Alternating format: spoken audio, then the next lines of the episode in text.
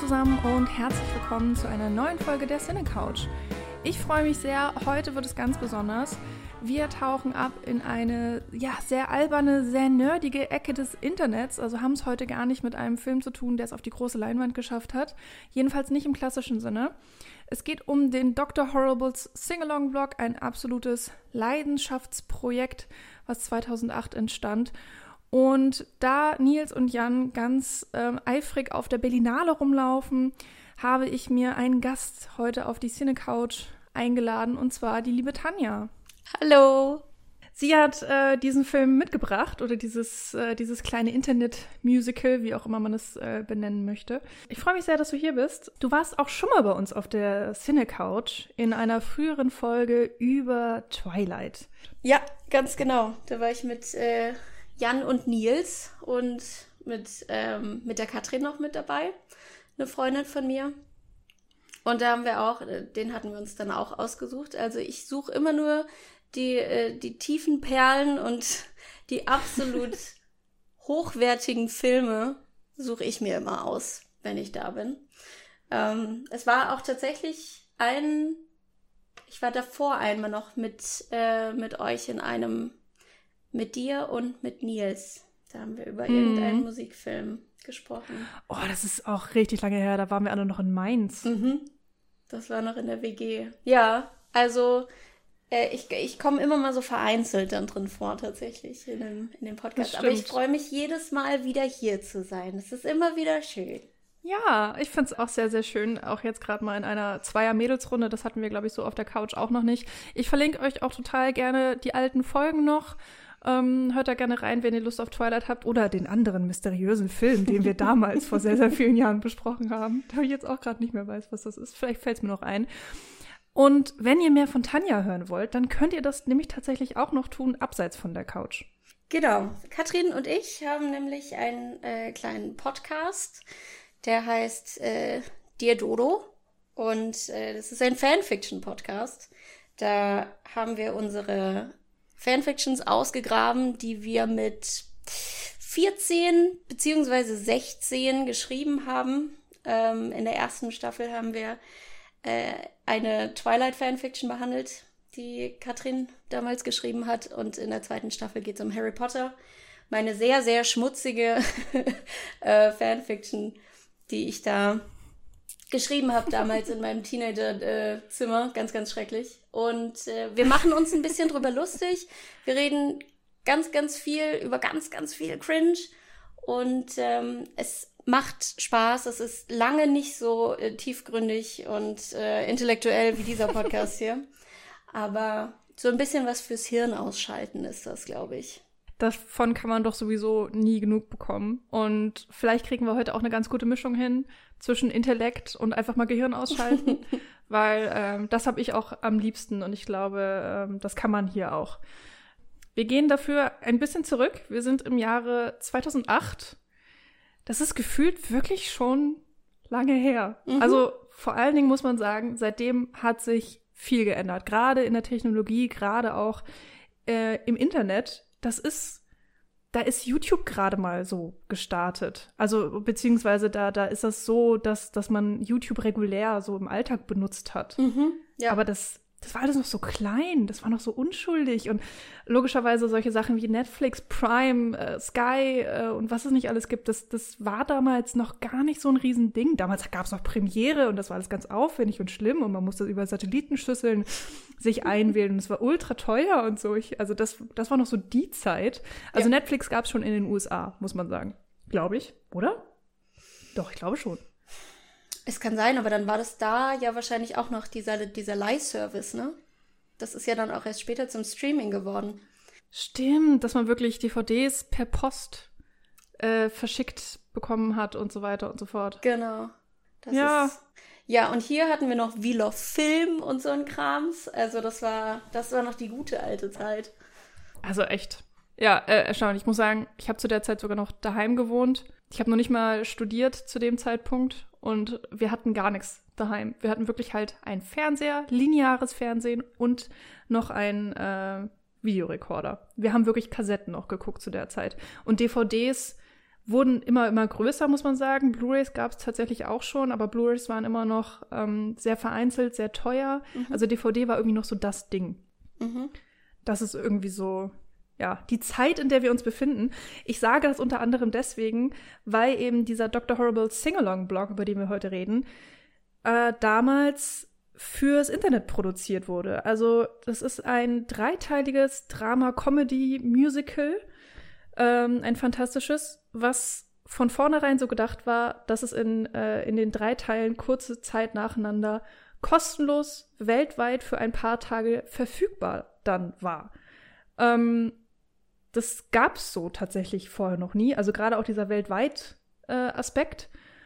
Und das lief in kompletter Eigenregie. Also Joss Whedon steckt da vornehmlich dahinter, dem man ja mittlerweile aus der kompletten Marvel, aus dem Marvel-Universum kommt, also der Avengers ähm, der Regie geführt hat und Age of Ultron Regie geführt hat, Justice League und vorher eben von Firefly und äh, Buffy bekannt war. Und Horrible Singalong Blog hatte eben, wie gesagt, in kompletter Eigenregie äh, sehr schnell mit sehr wenig Geld gemacht, weil zu der Zeit ein Streik stattgefunden hat. Der Writers Guild of America.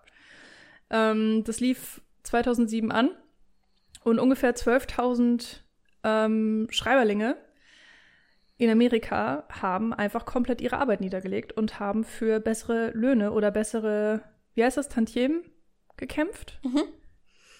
Genau. Und vor allen Dingen in diesem Streit ging es nämlich auch um die Rechte bezüglich äh, der DVD-Vermarktung oder der DVD-Verkäufe, besser gesagt, dass sie daran beteiligt werden oder mehr beteiligt werden und eben auch der Online-Verkäufe. Ähm, also wenn Filme dann äh, online zur Verfügung standen, weil zum Beispiel auch iTunes damals schon ähm, im Kommen war und immer größer wurde. Also wir haben da schon sehr vorausgedacht.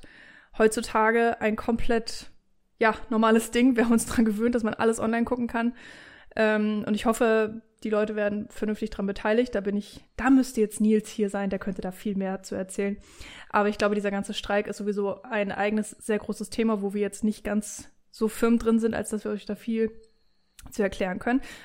Ähm, Joss Whedon hat halt sich diesen Streik zunutze gemacht, weil er selber Teil davon war und hat einfach ein Projekt geschrieben, was er schon immer schreiben wollte, beziehungsweise wo er wusste, jetzt kann ich alles machen, was ich möchte. Niemand macht mir irgendwelche Vorschriften und ich habe Zeit. Und äh, sie wollten mit diesem Projekt auch beweisen, dass es eben auch ohne die großen Studios geht und dass sie diese ganzen Restriktionen für nicht sinnvoll halten und dass sie auch so äh, tolle, wertvolle Projekte ähm, produzieren können.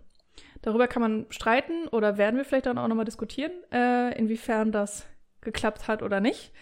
Aber so ist tatsächlich der Dr. Horrible Singalong-Blog entstanden, der dann 2008 äh, tatsächlich erschien in äh, drei Teilen. Wie bist du denn auf diesen äh, Film gekommen oder warum hast du ihn jetzt auch für diesen Podcast vorgeschlagen? Also ich bin nicht mehr ganz sicher, wie ich drauf gestoßen bin, aber ich meine, dass ich ihn tatsächlich sogar auch ungefähr zu der Zeit entdeckt habe. Also, Krass. dass es nicht, nicht so lange danach war. Ähm, ich habe auf jeden Fall noch zu Hause gewohnt. Und ich habe ihn mir dann auf YouTube angeschaut, sobald er da draußen war. Das ist tatsächlich, müsste man jetzt nochmal nachschauen, wann der das erste Mal auf YouTube veröffentlicht wurde. Also vielleicht war das doch auch schon drei, vier Jahre später, das weiß ich nicht. Also ich kann mir gut vorstellen, äh, dass er so ein bisschen geleakt wurde. Also ähm, mhm. ich glaube, offiziell wurde er ja eigentlich nie auf YouTube hochgeladen. Er war ähm, tatsächlich anfangs auf, äh, auf äh, Hulu, war dann eben später auch auf iTunes verfügbar. Ähm, er war zwischenzeitlich lustigerweise auch mal dann auf Netflix verfügbar für einige Jahre, wurde dann aber auch wieder runtergenommen. Es kam dann einige Monate später auch ähm, eine DVD, also dass das dann äh, auch über DVD verfügbar war. Und man muss halt sagen, bis zum heutigen Tage. Also man kann es immer noch auf YouTube gucken, äh, wenn, mhm. man, wenn man kein Geld ausgeben möchte. Es ist da sogar in einigermaßen guter Qualität. Aber theoretisch ist es jetzt eigentlich mittlerweile nur noch zum Kauf verfügbar. Also ich glaube, es stand tatsächlich ganze sechs Tage kostenlos zur Verfügung von der ersten veröffentlichten Folge, bis es dann ähm, komplett wieder runtergenommen wurde. Aber äh, ja, ich muss auch sagen, ich hab's, äh, hab's auch auf YouTube geguckt. ich habe die DVD nicht zu Hause stehen. Ich habe sie tatsächlich zu Hause. Ah. Also ich habe dann, also nachdem ich es dann das erste Mal geschaut habe, bin ich in eine Sucht verfallen und habe mir dann die DVD gekauft und da war noch ein Bundle. Im Bundle war dann ähm, einmal das Songbuch, wo wirklich die ganzen, die ganzen Lieder nochmal drinstehen. Und auf der DVD war auch ein, eine ganz schöne Kommentarfunktion, war dann irgendwie Commentary the Musical mit drauf. Mhm. Davon gibt's dann auch nochmal die Lieder in diesem Textbuch und ein wunderschönes äh, Comic, dann äh, basierend auf dieser ganzen ähm, Welt von der Evil League of Evil. Das war dann ganz schön. Ah. Und das, ja, also da, da wurden ja dann später noch mehrere Comics veröffentlicht. Von Dark ja, Horse. genau. Äh, ist das, das heißt, das Comic ist jetzt nicht so die Nacherzählung des Films, sondern es ist ein, ein Universum erweiterndes sozusagen. Tatsächlich, ja. Ach, witzig. Das war ganz cool.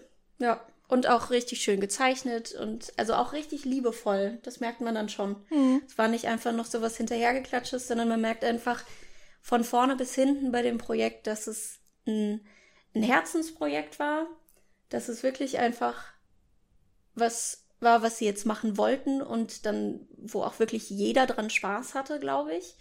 Und deswegen wollte ich es auch mitbringen, weil ich das so, das ist so ein, so ein herzerwärmendes ähm, Projekt irgendwie und ich mag, ich mag Musicals und ich bin da ein Riesenfan von und ich wollte eine Ausrede finden, um den Film einfach mal wieder zu gucken. ich glaube, das war so der größte Punkt. Ich dachte, ich hatte den schon, schon ein paar Wochen jetzt mal wieder auf der, auf der Liste und als du dann kamst, habe ich gedacht, ja komm, jetzt, den nehmen wir. Aber ich dachte erst so, ich habe ihn schon ein paar Wochen nicht gesehen. So, jetzt, jetzt muss er wieder so. genau. Ich muss, den, ich muss den einmal im Monat gucken, ansonsten, ansonsten funktioniert's nicht. So komme ich nicht auf mein Leben klar. Nee, ja. also es ist tatsächlich schon wieder ein bisschen, ein bisschen her gewesen, aber ich kann irritierend viel noch auswendig aus oh, dem ja. Film. Hm. Ja. Es geht mir exakt genauso. Bei mir ist die letzte Sichtung boah, ich kann es nicht sagen. Ich glaube, Anfang der Pandemie hatte ich mal so einen Moment und dann brauchte ich das so ein bisschen als, als herzerwärmendes Feel-Good ähm, mhm äh, und habe es dann, glaube ich, wieder geguckt, aber genau erinnern kann ich mich ehrlich gesagt auch nicht. Ähm, als ich ähm, das zum ersten Mal gesehen habe, oh, ich habe, glaube ich, noch daheim gewohnt. Also es muss auch relativ kurz nach äh, erstem Erscheinen gewesen sein, also vielleicht so 2009 oder 2010, irgendwie so da die Richtung durch ähm, Renja. Liebe Grüße gehen raus, falls du das hörst. Ähm, und ich hatte so gar keine Ahnung. Er, er hat auch nicht gesagt, was das ist. Er hat einfach die DVD reingelegt und meinte so, das gefällt dir bestimmt. Und ich war so hooked und ich habe so gelacht. Ich weiß noch, wie krass viel ich gelacht habe, als ich das zum ersten Mal gesehen habe, weil der Humor mich so umgehauen hat und wie viel Spaß ich dran hatte. Und danach kam bei mir auch so eine Suchtphase, wo ich dann auch irgendwann an den Punkt kam, dass ich vielleicht ein bisschen übersättigt war weil, weiß ich nicht, wenn man sich dann auch die Lieder runtergezogen hat und auf dem MP3-Player hatte und so und dann immer wieder gehört hat und dann brauchte ich mal so ein paar Jahre Pause, aber dann kam es auch wieder zurück. Und dann war man immer dieser komische Mensch, der dann gesagt hat, so, kennst du Dr. Horrible's Sing-Along-Blog? Und also, bitte was?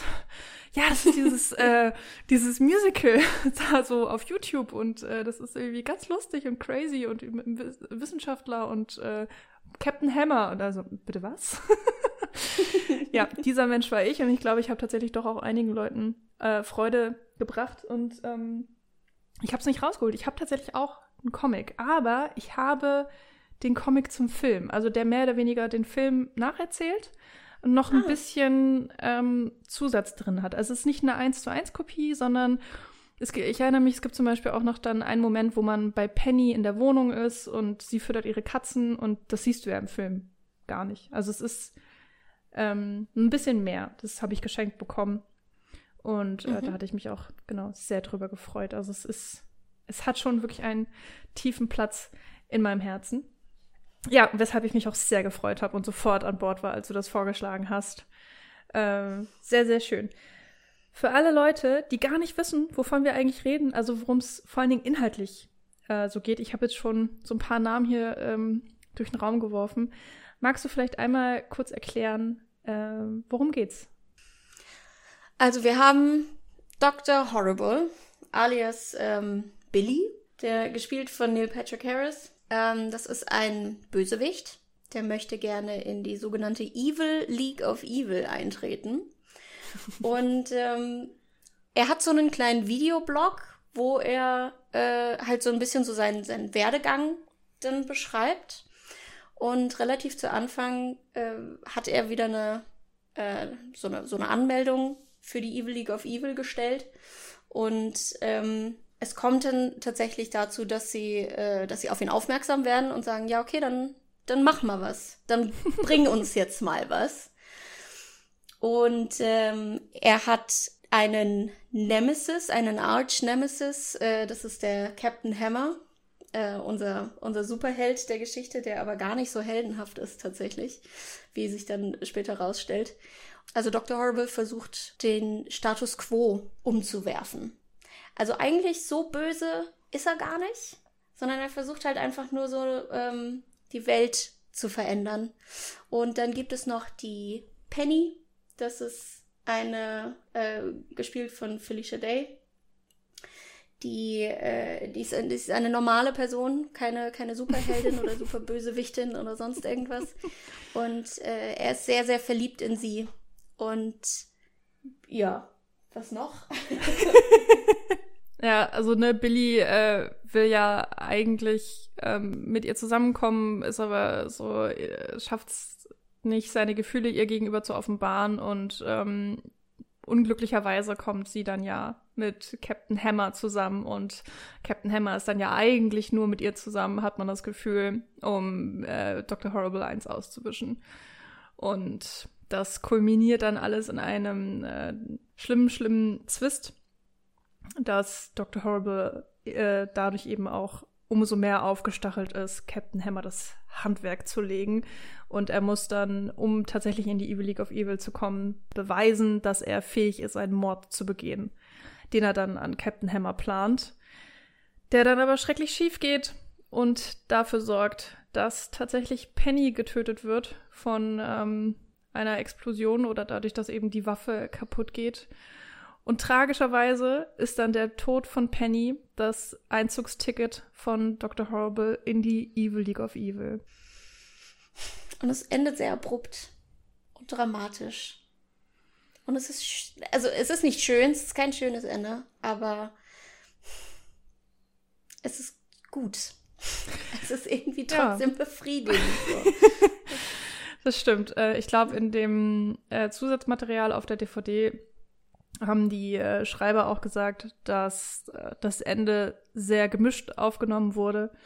Ähm, es gab natürlich einen, einen großen Internet-Buzz, eben auch also zur Veröffentlichung. Die haben es ja auch schon schlau angestellt, muss man sagen. Joss Whedon hatte, wie wir ja gesagt haben, damals auch schon, war damals schon bekannt und hat natürlich dann auch die ganzen, die ganze Internetgemeinde, die ganze Fangemeinde, die er hatte, ziemlich schlau auch mobilisiert dass sie dann auch wirklich ähm, das Musical geguckt haben, zu dem Moment, wo es rauskam. Also auch das, sie erzählen ja, glaube ich, auch, dass die, die Seiten gecrashed sind, äh, dass sie gar nicht äh, mit den ganzen Aufrufen klarkamen, die da generiert wurden. Ähm, ja, äh, kontrovers oder kontroverses ähm, Ende. Ich finde, dadurch bleibt es aber auch umso mehr im Gedächtnis. Äh, mhm. Und es ist eine, eine schönere Mm, oder eher so ein bittersüßes Ende natürlich auch für, für Billy, der ja schon hier ähm, eine, eine große Entwicklung durchmacht. Ähm, vom Wannabe äh, Mad Scientist oder, naja, Mad Scientist, weiß ich gar nicht. Weiß gar nicht, wie man ihn beschreiben will. Wannabe Bösewicht zum tatsächlichen Bösewicht. Ähm, genau. Ich finde, ja, vielleicht wollen wir da auch noch mal einsteigen. So, wer ist Billy eigentlich? Weil es ist halt der Dr. Horrible Singalong-Blog. Es ist seiner, du hast schon gesagt, ähm, er, er bloggt über sein Leben. Das war ja damals halt auch einfach war das schon ein Ding, Bloggen? Naja, muss es ja. Ich glaube, es war ja auch die Zeit mhm. von MySpace wahrscheinlich und äh, anderen sozialen Kanälen. Also Facebook ist da ja auch so um die Richtung irgendwie gestartet und langsam groß geworden. Ich war noch in SchülerVZ. Mhm. so. also es muss zumindest, diese ganze Vlogging-Geschichte muss so in den Startlöchern gewesen sein, weil es ja noch der Singalong-Blog ist. Mhm. Und Blog ist ja dieses Internetgeschriebene. Mhm. Und dann wurde es ja erst später dann ähm, als Videolog und dann waren es ja Vlogs. Also deswegen ist, glaube ich, so das noch dieser, dieser relative Anfang gewesen. Mhm. Aber er macht das ganz gut. Also ich hätte es mir angeguckt, muss ich sagen. Seine das ganzen. Und, und er beantwortet Fanpost. so. Ja. Also ich finde, ähm, er ist dafür, dass er wirklich böse sagt. Also ich, ich finde es immer so schwierig, weil, also Dr. Horrible ist ja im Endeffekt eigentlich gar nicht so ein richtiger Bösewicht, Bösewicht. Also er will zwar in diese Evil League of Evil, die ja zumindest so, was man mitbekommt, tatsächlich böse Dinge machen. Ja. Aber er ist ja eigentlich so ein kleiner Systemsprenger. Er möchte ja eigentlich, er möchte das System verändern, Status quo umdrehen und ähm, man weiß nicht so ganz genau, wo er jetzt mit hin will, mit seinen ganzen Gadgets, die er hat, diese ganzen Freeze Rays und Death Rays und hast du nicht gesehen Rays, aber so ganz wird nicht klar, ob er jetzt wirklich böse ist oder nicht. Und mm. das macht so ein bisschen diesen ähm, diesen Hype aus oder, oder so diese, diese Anziehung, die man ihm gegenüber mm. hat. Weil eigentlich findet man ihn unglaublich sympathisch. Und vor allen Dingen, wenn man dann ihn gegenüber seinen, seines Arch Nemesis dann stellt, den ähm, Captain Hammer, hast du schon so das Gefühl, ja, okay, er ist eigentlich der Gute. Also was mm. läuft hier schief? Und das finde ich so ein bisschen ja. spannend einfach an der, an seiner ganzen Figur. Ja, da wird natürlich, ähm, das ist schon auch so ein bisschen so der Dreh- und Angelpunkt dieser Erzählung, dass hier mit Stereotypen gespielt wird, weil rein äh, äußerlich und wie Billy sich selbst sieht, ist er eigentlich der Bösewicht. Mhm. Aber ja, wenn man ihn dann wirklich kennenlernt, dann merkt man, ah, da passt irgendwie ganz viel eigentlich gar nicht. Und ähm, es, man hat eher so, oder ich habe so das Gefühl, er passt eigentlich, er passt halt nicht in diese Welt rein. Und deswegen ist er irgendwie so auf den falschen Pfad gerutscht und kommt davon jetzt gar nicht mehr weg. Und mhm. Man fragt sich schon so, warum will er das eigentlich? Man, also er hat, er hat ja auch eigentlich keine, keinen wirklichen Grund, richtig böse zu sein. Also klar, er will Veränderungen und so weiter, aber er, er, er sagt er selber, er will ja eigentlich niemanden umbringen, weil das hat halt keinen Stil und keine Klasse. So. Genau. Äh, er, ist, er ist fast schon so ein bisschen so wie so ein Edelgauner. So, so ein bisschen so vielleicht wie in Oceans 11. Er klaut halt mal einen Goldbarren aus der Bank, so ja, who cares, juckt ja niemanden und es ist halt irgendwie ganz cool, wenn er sagen kann, er hat mit seinem mit seinen Gadgets, die er da selbst erstellt hat, so, also er ist schon irgendwie auch so ein bisschen smart er hat dann Goldbahn geklaut und blockt darüber irgendwie. Also es scheint schon alles, sagen wir einfach mal, harmlos. Und dementsprechend kann man ihm sehr viel verzeihen. Und dementsprechend fühlt er sich auch eher wie ein guter an, weil er schon irgendwie auch gute Werte vertritt. Und das merkt man eben, wenn er dann gegenübergestellt wird von Captain Hammer, wie du erwähntest, oder wenn er dann auch mit Penny zu tun hat. Ähm, die ja wirklich so als die extreme, liebhafte, unschuldige Person äh, dargestellt wird. Also sie ist vor allen Dingen in dem Film, äh, um sich um Obdachlose zu kümmern. Das ist so, so ihr Thema.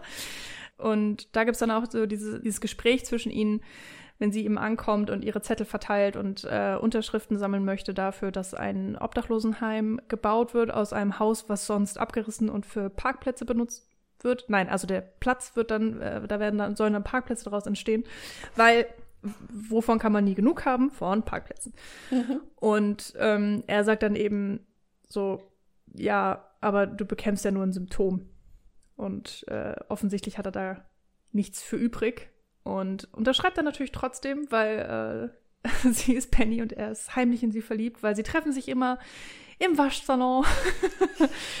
und er himmelt sie immer von, von weit weg an und schafft es nicht, sie anzusprechen. Ähm, also das ist natürlich auch so ein Ding, dieser, dieser schüchterne Nerd, der so in ihm drin steckt oder mhm. den wir eben kennenlernen. Ähm, was auch etwas ist, was John Whedon in seiner Karriere übrigens sehr, sehr häufig macht, dass äh, gerade wenn er Drehbuchautor ist, also hier hat er auch mitgeschrieben, neben seinen äh, zwei Brüdern und der einen Verlobten des Bruders damals. Oh Gott, mir fallen die Namen jetzt gerade alle nicht ein, es tut mir leid. Aber er hat auf jeden Fall nicht alleine an diesem äh, Blog geschrieben. Aber ja, diese Figur des schüchternen Nerds, der rumstammelt und gerne etwas Größeres wäre und dann immer in, in die fantastische, wunderschöne Frau verliebt ist, das ist so, das zieht sich wohl sehr durch in seinen Schaffenswerken, also jedenfalls bis zu den Avengers.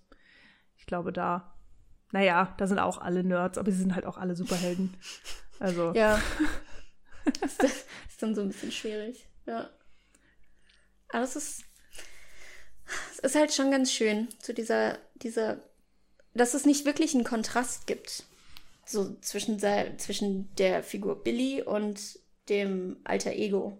Du hast halt nur diese, diese typischen Tropes irgendwie. Er hat dann dieses, dieses Outfit, das macht ihn zum Bösewicht. Er übt sich an der Lache, kann er aber auch noch nicht so arg, deswegen muss er, arbeitet er da mit einem, mit einem Vocal Coach zusammen. Ja. Das ist ganz süß.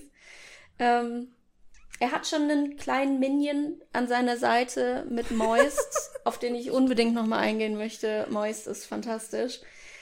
Ähm, aber so richtig merkst du halt auch in seiner Rolle als, als Dr. Horrible, er ist trotzdem noch der kleine, unsichere Nerd. Und ja. er hat dieses, dieses Augenzucken, wenn er ganz, ganz unsicher wird. Und das ist tatsächlich ja. auch ganz schön. Also, es ist jetzt nicht schön, diesen Tick zu haben, aber es ist so, ähm, es beschreibt die Figur ganz gut. Natürlich auch wahnsinnig fabelhaft gespielt von Neil Patrick Harris, den man vor allen Dingen natürlich aus How I Met Your Mother kennt, der aber mittlerweile auch ganz, ganz, ganz viel Verschiedenes gemacht hat, unter anderem ja zum Beispiel auch in Gone Girl, den, naja, sagen wir, mindestens extrem unangenehmen Nebencharakter gespielt hat. Mhm. Ähm, also auch durchaus eine, eine ziemliche Bandbreite hat und ähm, für diese Rolle so perfekt passt. Also mhm. ähm, Whedon hat ihn sich tatsächlich auch gewünscht. Also er hat tatsächlich einfach ja Freunde angerufen, wobei er bis zu dem Zeitpunkt mit Neil Patrick Harris noch nicht zusammengearbeitet hatte. Das war tatsächlich deren erste Kollaboration, wenn ich das richtig im Kopf habe. Genauso mit, nee, Nathan Fillion. Moment. Nathan Fillion war Firefly. Stimmt, ja. Ach, natürlich. Genau, die kennen sich daher. Und äh, also Nathan Fillion, offensichtlich Captain Hammer. Und auch da passt wie Arsch auf Eimer. Und Felicia Day als äh, Penny, die auch äh, ja in der absoluten Nerd-Liga oder als, als Queen of Nerd immer wieder irgendwie betitelt wurde. Und ich muss sagen, sie kannte ich vorher überhaupt nicht. Lief bei mir so komplett unterm Radar.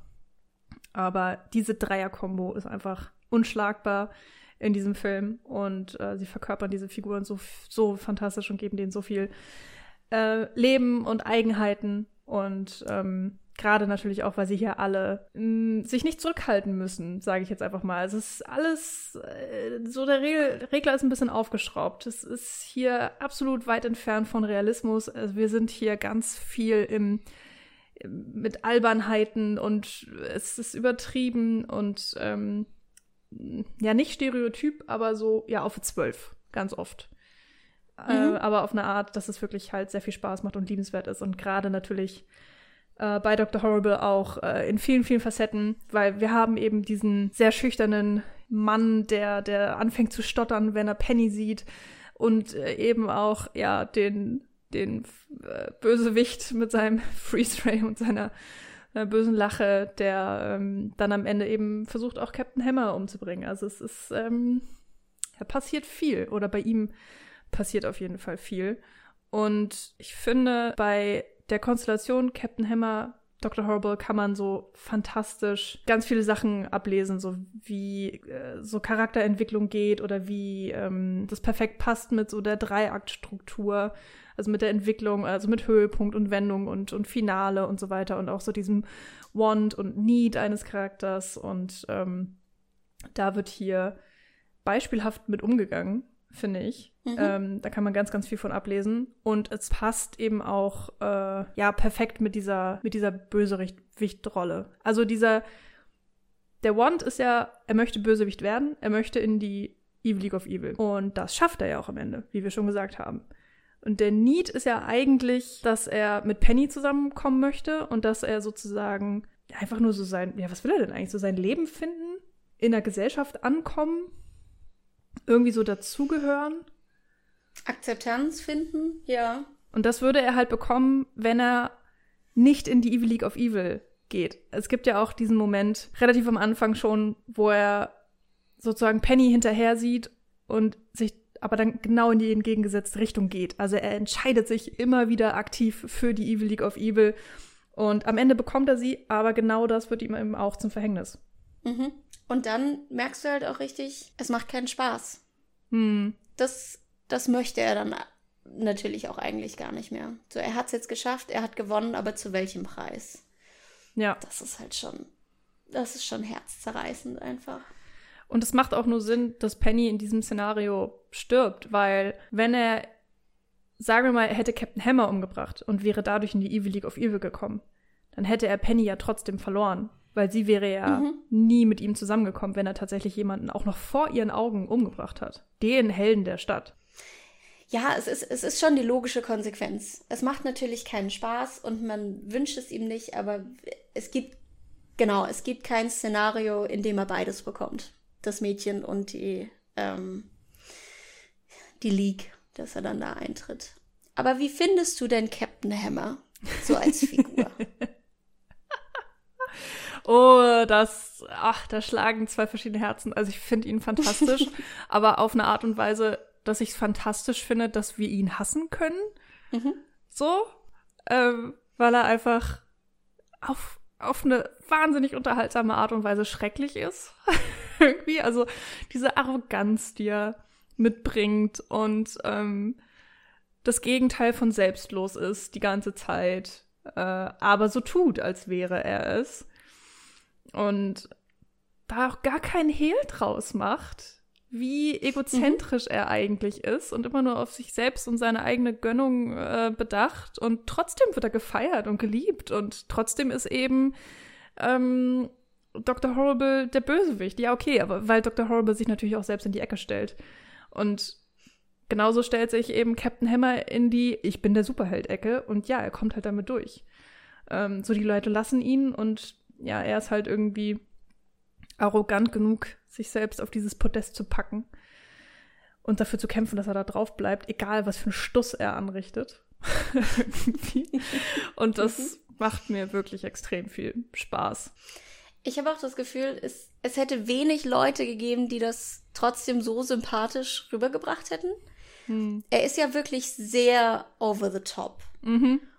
Und also ich, ich war jetzt nicht genervt davon, dass er über, over the top war, sondern du bist trotzdem richtig mit dabei und feierst es eigentlich so. Also es sind auch so die, die besten Szenen sind eigentlich, oder die besten, die, die besten Sprüche sind eigentlich von ihm, finde ich. Das ist einfach richtig schön, diese, diese Überheblichkeit.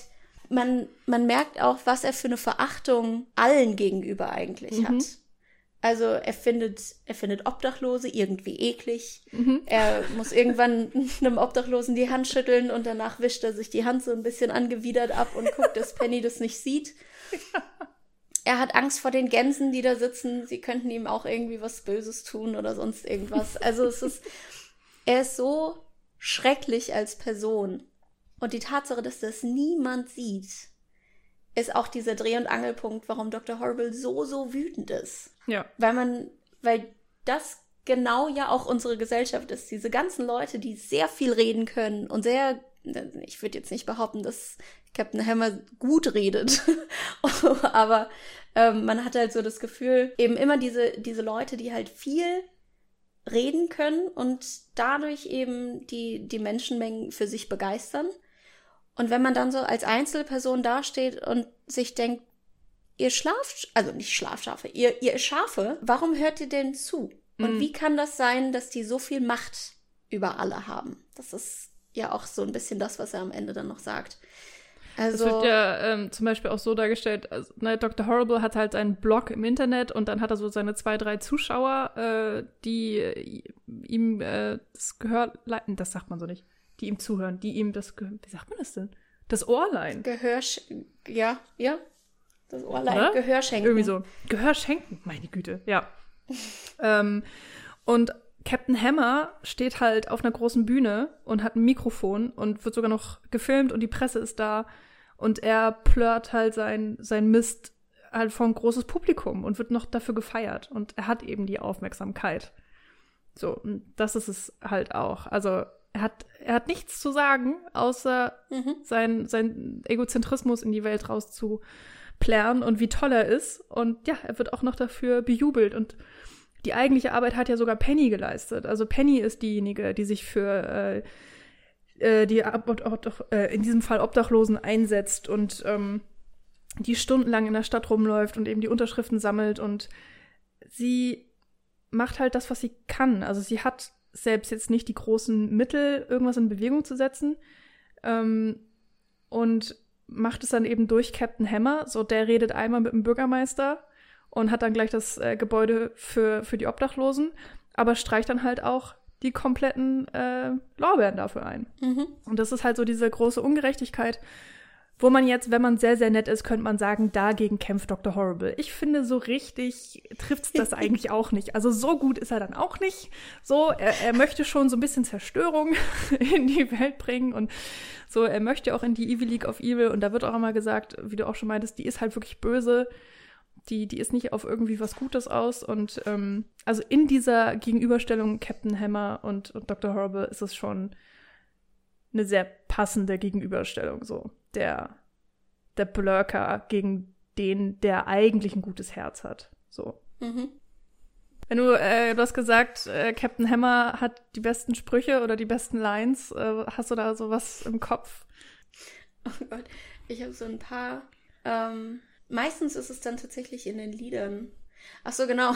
es, gibt, es gibt eine Situation, wenn sie im äh, Waschsalon aufeinandertreffen da gibt es mehrere äh, Momente tatsächlich. Da fragt äh, Captain Hammer dann eben so, kennen wir uns, kennen wir uns aus der Gym? Und dann sagt er, ja, ja, ja, ja, ja, genau, der Gym. Und dann sagt Captain Hammer, ähm, sagt Captain Hammer eben so, hm, I don't go to the gym. I'm just naturally like this. Und es ist einfach so fantastisch. Es ist so schön. Oder wenn er eben dann über den, ähm, wenn er sich mit Billy unterhält und ihm dann gesagt hat, dass er weiß, dass es Dr. Horrible ist mm. und Penny, Penny steht nicht dabei, dann ähm, kommt Captain Hammer ja auch und sagt, so, und ich, ich werde jetzt mit Penny genau das machen, was du mit ihr machen willst, weil ich weiß, dass du es mit ihr machen willst. Und ich kann es eben. Mm. Und dann geht er weg und dann kommt er nochmal wieder und sagt, The hammer is my penis. Und es ist fantastisch. Es ist einfach, es ist so schön. Er hat so viele schöne Zitate, die ähm, ganz wunderbar funktionieren in dieser Figur. Ja. Und ja, also ich, ach, es, ist, es, ist ein, es ist fantastisch. Man muss, man könnte einfach die ganze Zeit nur ihm zuhören. Ich finde es auch wirklich erstaunlich immer wieder, wie es hier geschafft wurde, das so ins Lustige umzukehren, weil normalerweise sind diese Art von Menschen die, die mich am allermeisten aufregen und bei mir so äh, Würgereize verursachen und wo ich denke so, nee, weg, weg. So, ich, oh, ich möchte einfach, ich möchte dich nicht sehen, ich möchte keine Zeit mit dir verbringen, ich will nicht, dass du auch nur ein Wort sagst. Also sei das jetzt im echten Leben oder in Filmen. Mhm. Und hier ist es eben so unglaublich auf die Spitze getrieben und eben ins Lächerliche verkehrt, dass es mir so wahnsinnig viel Spaß macht und vielleicht auch, weil man dann halt weiß, er, er kriegt halt auch auf der Fresse, so. also er kriegt auch am Ende wirklich, was er verdient. Ja. Und das macht auch dann äh, im letzten Moment extrem Spaß, ihn leiden zu sehen. Also wenn er dann wirklich sagt, oh, this is what pain feels like. And Mama, someone maternal, help. Und dann wegrennt und dann liegt er auf der Couch des Therapeuten und jammert, ähm, dass er zum ersten Mal irgendwie Schmerzen erfahren hat. Und das ist halt auch irgendwie ganz nett, weil dann wurde er menschlich und in dem Moment, mhm. wo er, wo er, wo seine Superheldenhülle durchbrochen wurde, erfährt er auf einmal Verletzlichkeit und Emotionen und zerbricht aber tatsächlich daran, was halt einfach zeigt, was für ein schlechter Mensch er tatsächlich einfach ist. Oder was für schlechte mhm. Werte er hat. Was auf dem, im Gegensatz das ist, was Billy so sympathisch werden lässt uns gegenüber, weil er diese krasse Verletzlichkeit immer wieder zeigt. Nicht komplett, nicht als Dr. Horrible, aber eben als Billy und in den Momenten, wo er mit Penny zusammen ist. Mhm. Also das ist ähm, sehr, sehr schön, wie da einfach immer wieder diese Dualität zum Vorschein kommt und eben genutzt wird in den Liedern, in den äh, Konfrontationen, in den Slapstick-Momenten, auch eben in der Charakterentwicklung. Also das zieht sich einfach so krass durch das Ganze durch, dass man da auch einfach, finde ich, merkt, wie gut und überlegt das geschrieben worden ist. Und gleichzeitig, dass sie es eben auch schaffen, sich ähm, auf ein paar wenige sehr wichtige Punkte zu konzentrieren. Also so dieses, ja, du hast halt das Wesentliche, du hast das Wichtige und damit spielen sie aber verdammt gut, weil man muss ja auch sagen, wir haben hier keine komplett ausgearbeiteten Charaktere. So, die, nee. wir, wir erfahren nichts über deren Backstory. Ähm, wir verbringen ja auch generell sehr wenig Zeit. Wir haben hier 42 Minuten insgesamt. So, der Film ist nicht darauf angelegt, dass wir irgendeine tiefschürfende Charakteranalyse hier ähm, vorbereitet, äh, vorgelegt bekommen. Und das ist auch vollkommen okay. Also, aber ich finde, für das, was es ist, machen sie es simpel und konzentrieren sich auf diese paar Punkte, die wahnsinnig gut funktionieren. Und das spielen sie meiner Meinung nach irgendwie perfekt miteinander aus. Mhm. Ja, finde ich auch. Ich finde, da, wo es wahrscheinlich am ehesten rauskommt, dass die Charakterentwicklung wirklich gar nicht so viel im Vordergrund stand, ist mit Penny leider. Meine Meinung. Also die ist so.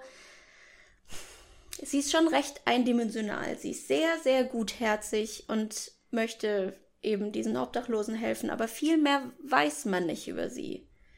Und sie ist halt leider so ein bisschen Mittel zum Zweck, mhm. ähm, um so das Liebesdreieck äh, so, so zu komplettieren. Wobei sie sich jetzt nicht großartig zwischen zwei Dudes entscheidet. Aber es ist ja, sie hat nicht so viele Facetten.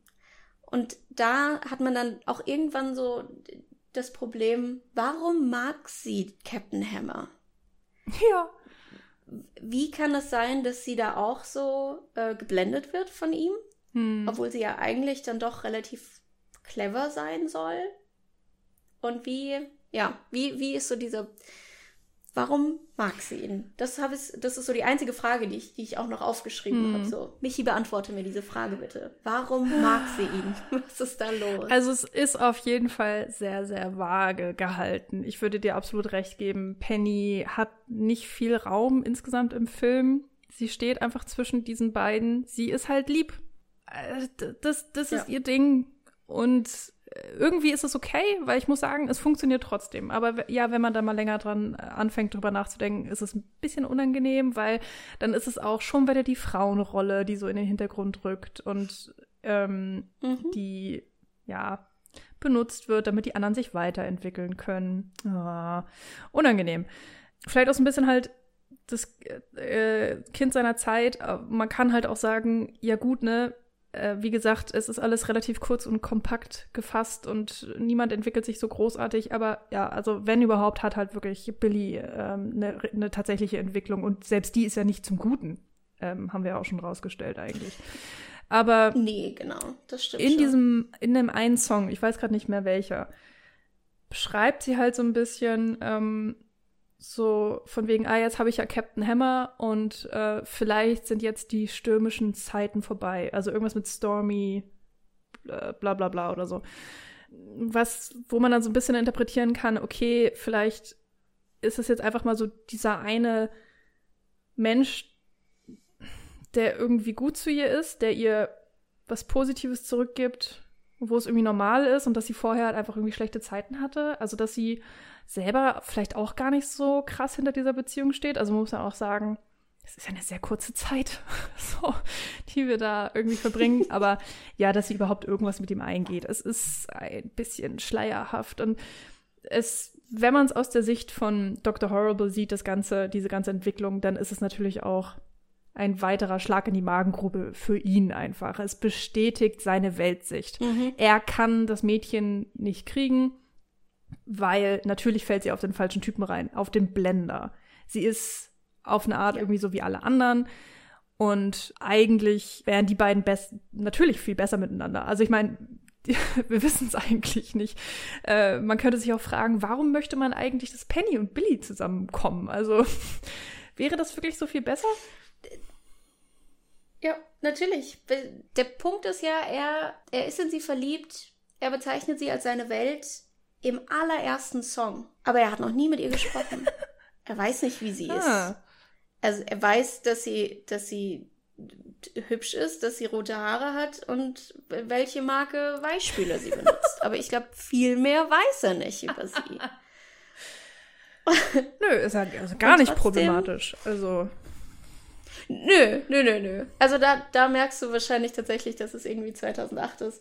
Wobei ich mir jetzt einbilden würde, dass, äh, dass bei Buffy zum Beispiel die Frauencharaktere ja so gut geschrieben waren und so viel besser. Also es ist schon dieser, dieser Dichte an Zeit und sowas geschuldet. Also das ist, man muss es jetzt auch nicht so arg zerdenken. Nee. Es fällt halt nur auf, ein bisschen. Ja, das stimmt schon. Dass sie halt dann so ein bisschen Mittel zum Zweck ja. ist. Aber ich glaube, das ist tatsächlich einfach so ein Punkt. Es ist halt schön, die passen gut zusammen, die sehen hübsch aus miteinander, die singen tolle Duette. Punkt. Mhm.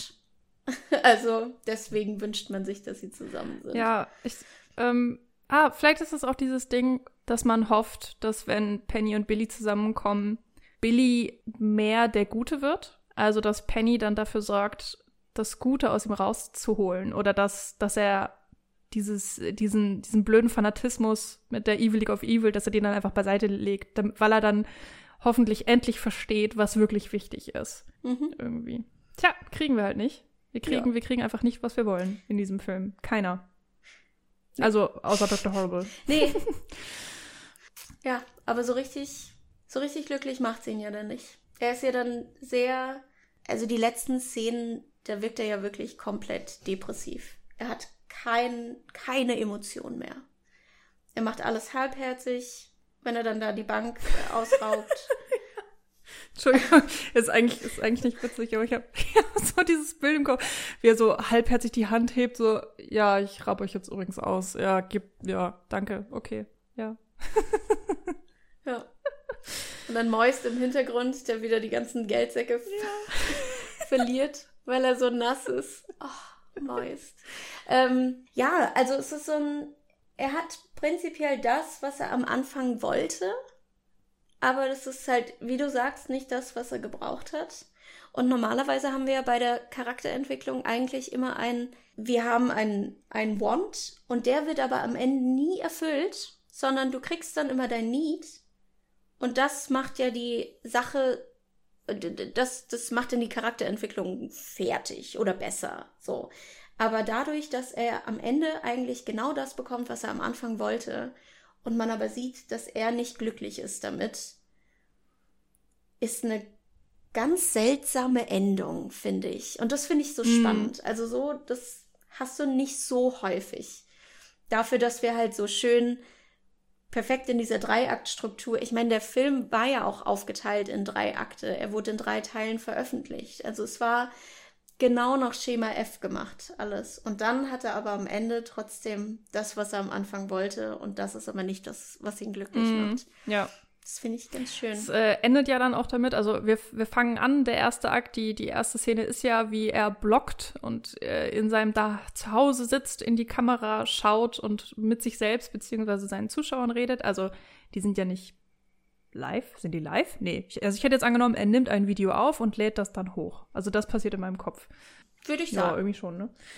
Am Ende ähm, sind die letzten Worte dann ja auch, and I don't feel a thing. Und bei dem a thing landen wir dann auch wieder mit ihm vor der Kamera, aber er hat zum ersten Mal dann nicht sein Dr. Horrible-Kostüm an, sondern ist in normalen Klamotten als Billy vor der Kamera und offensichtlich todesunglücklich. Wo man dann eben auch spekulieren kann, vielleicht hat er genau in dem Moment, wo er alles bekommen hat, auch komplett alles aufgegeben, weil er alles verloren hat. Ähm, aber ja, Spekulation. Finde ich aber auf jeden Fall auch spannend. Es ist, es ist auf jeden Fall das, das viel, viel spannendere Ende äh, wenn man auch sagen kann, es ist das, was ein bisschen unbefriedigender ist. Also genau, was du meintest, es wäre auf mhm. eine Art befriedigender, wenn er die Wendung gemacht hätte ähm, und die League aufgegeben hätte und zu Penny gegangen wäre, ob er sie bekommen hätte oder nicht. Es kann ja auch sein, dass sie ihn abweist, aber dann hätte er es wenigstens versucht und er hätte gezeigt, er kann und möchte ein besserer Mensch werden für sie, ähm, für die Welt. Und man kann ja auch als guter mhm. Mensch die Welt verbessern, so wie Penny es macht. Aber er versucht es ja noch nicht mal. Oder jedenfalls nicht hier, nicht in seinem, in unserem Horrible Sing-Along-Blog. Wir haben schon immer mal wieder die Lieder angesprochen oder gesagt, dass auch gesungen wird. Und einer der Sachen, die ich auch so gut geschrieben finde, ist, dass die Songs halt perfekt in, in diese ganze Entwicklung mit reinpassen, was natürlich Sinn macht, weil die Songs waren eben auch das, was als allererstes geschrieben wurde und ähm, mit der Geschichte natürlich im Hintergrund. Aber die wichtigsten Entwicklungsschritte spiegeln sich eben in den Songs auch wieder. Wir starten eben mit, ähm, ich weiß gar nicht, wie die alle heißen. Naja, wenn wir dann im Waschsalon sind, Freeze Ray, oder? Freeze Ray, ja. Mhm. Der Moment, wo wir Penny kennenlernen und äh, von der unerwiderten oder heimlichen Liebe von äh, Billy lernen und wie, wie schüchtern er da ist und ähm, solche Sachen. Dann eben auch zum Duett My Eyes oder so. Genau. In My Eyes haben wir dann ähm, das Duett von äh, Billy und Penny wo es aber komplett konträr läuft. Also es ist ein, ein Duett, ohne dass sie miteinander singen, sozusagen. Sie singen ja teilweise auch drüber, übereinander. Und das ist eben auch der Moment, wo sie sich in unterschiedliche Richtungen entwickeln. Also wo Penny sich dazu entscheidet, mit Captain Hammer mitzugehen und äh, Dr. Hor Billy sich dazu entscheidet, tatsächlich den Weg der Evil League of Evil zu gehen. Also wo ähm, bei ihm dieser Point of No Return ist. Und meiner Meinung nach ist es das beste Lied äh, im, äh, in diesem ganzen Musical, auch wenn ich sagen würde, es ist nicht mein persönlicher Favorit, aber so wie es geschrieben ist und, und wie dieses Duett ist und ähm, was für eine Funktion es auch hat und so mit der Melodie und so weiter, würde ich schon sagen, dass es so, ja, ich glaube, es ist das beste Lied. Wir haben ja zwei so Lieder. Also wir haben einmal My, My Eyes und wir haben Brand New Day wo dann auch wieder dieser Switch kommt, wo dann er wirklich dann am Ende ähm, sagt, okay, und jetzt ist es vorbei und jetzt bin ich richtig hm. böse und jetzt werde ich meinen Plan äh, in die Tat umsetzen und so. Ich finde beide Lieder einfach sehr spannend, weil die so richtig schön in die, in die verschiedenen Akte dann auch äh, dann rüberspringen, noch so. Und diesen, diesen Übergang eben finden. Das finde ich ganz cool. Ähm, ja, würde ich dir aber auch zustimmen, dass es so als, als Duett dann eben auch so das, das Schönste oder das, das Aussagekräftigste dann auch auf jeden Fall ist. Ja, nee, also du hast schon recht, in, ich glaube in My Eyes, das, sie hadern da beide irgendwie auch noch so oder, oder so, es gibt diesen, diesen leichten mhm. Zweifel, der noch so durchkommt und stimmt, bei Brand New Day ist es dann pure Wut, die da so aus ihm rauskommt. Mhm. Und ja, der Zerstörungswille, der dann ja auch wirklich ähm, dargestellt wird, also auch bildlich. Würdest du denn sagen, hast du, hast du ein Lieblingslied? Äh, oder eins, eins, was dir besonders am Herzen liegt oder am meisten Spaß macht oder etwas in der Richtung? Ich, äh, verschiedene Lieder aus verschiedenen Gründen, tatsächlich. Also, ähm, My Eyes, weil ich das mit einer ähm, mit einer Freundin auf der Arbeit immer gesungen habe im Duett, wenn wir nichts zu tun hatten. Das war ganz schön. Da haben wir es immer laut rausgeblökt. Deswegen mag ich das ganz okay, gerne. warst du Penny oder warst du Billy? Ich war Penny, aber hat nicht so gut gepasst tatsächlich. So hoch komme ich leider okay. nicht wie Penny. Das heißt, äh, die, die oberen äh, Stimmlagen waren immer ein bisschen quietschig. Aber ja, also das. Dann Freeze Ray, weil ich es einen unglaublich schönen Einstieg mhm. finde. Und ähm, ich vor allen Dingen die Inszenation, in, Inszenierung. Inszenierung. hm, äh, das ist schon ein bisschen her, dass ich dieses Filmstudium hatte, äh, dass die Inszenierung ähm, ziemlich cool ist, weil er dann eben über seine ähm, über seine World spricht, also er, er freest seine World. Und es ist tatsächlich nur Penny, die einfriert in dem Moment. Und wir sehen noch eine Frau im Hintergrund, die einfach weiter ihre Wäsche, ähm, ihre Waschmaschine belädt. Und das ist ganz schön. Das ist halt einfach so ein, sie ist seine Welt. Jetzt mal dahingestellt, dass er noch nie mit ihr geredet hat, aber so dieser Symbolismus ist einfach ganz, ganz schön, finde ich. Ähm, und auch Brand New Day ist, ist mein Lieblingslied, weil es da so richtig schön da haut er auf die Kacke. Da ist es vorbei. Das ist so dieser Wutsong, den man dann beim beim Sport machen kann. das, der funktioniert da ganz ja. gut. Also es ist, aber, aber jedes Lied, also es gibt tatsächlich kein Lied, das ich gar nicht mhm. mag. Ja. Das hat man bei Musicals, finde ich, selten. Also es gibt immer so, so ein paar Lieder bei Musicals, wo ich denke, ach, okay, das kann ich skippen, das brauche ich nicht. Aber ich finde jedes Lied auf seine Weise sehr, sehr mhm. schön, muss ich sagen. Wie ist es bei dir? Ähm, also bei Brand New Day, der macht mir auch wirklich sehr viel Spaß. Vor allen Dingen habe ich da immer den Ansporn mitzusingen und es ist ja It appears as a moral dilemma, because at first it was weird, or swore to eliminate the worst of the plague that devoured humanity, bla bla. So, und ähm, ich, mhm. das ist gerade auch nochmal auf Englisch und selbst äh, Neil Patrick Harris hat gesagt, das war für ihn wirklich sehr schwer und ein Zungenbrecher und so weiter und als Nicht-Muttersprachler, also äh, ist es egal, wie oft ich das versuche mitzulesen, mitzusingen oder so. Ich stolper immer irgendwo, aber es, es macht so viel Spaß, das einfach in dieser Schnelligkeit so versuchen mitzusingen irgendwie. Es hat was. Es war, glaube ich, lange Zeit auch wirklich mein Favorit, weil ich das nämlich auch auf dem MP3-Player äh, sehr oft auf dem Weg zur Schule auf dem Fahrrad gehört habe. Ähm, mhm. Ich hatte, das ist so albern, ich hatte eine Shuffle-Funktion auf meinem MP3-Player und einfach wahnsinnig viele einzelne Songs da so reingeschmissen. Also ich hab, war nicht der Mensch damals, der einfach so Alben am Stück gehört hat. Und weil ich halt die Shuffle-Funktion anhatte, da ich habe da auch nicht so viel drüber nachgedacht. Das fällt dann im Nachhinein so auf. Habe ich halt eigentlich gedacht, ja, jedes Mal, wenn ich dann die Musik starte, geht's halt random irgendwo los. Und dann hört man halt immer wieder andere Songs. Aber mein MP3-Player war nicht so smart damals. Der hat halt immer beim selben Song angefangen und hatte dann immer dieselbe Frequenz mhm. an Liedern, die er übersprungen hat. Das heißt, ich hatte zwar mhm. den Shuffle-Modus an, aber ich habe trotzdem eigentlich immer wieder so eine Art dieselbe Playlist durchgehört.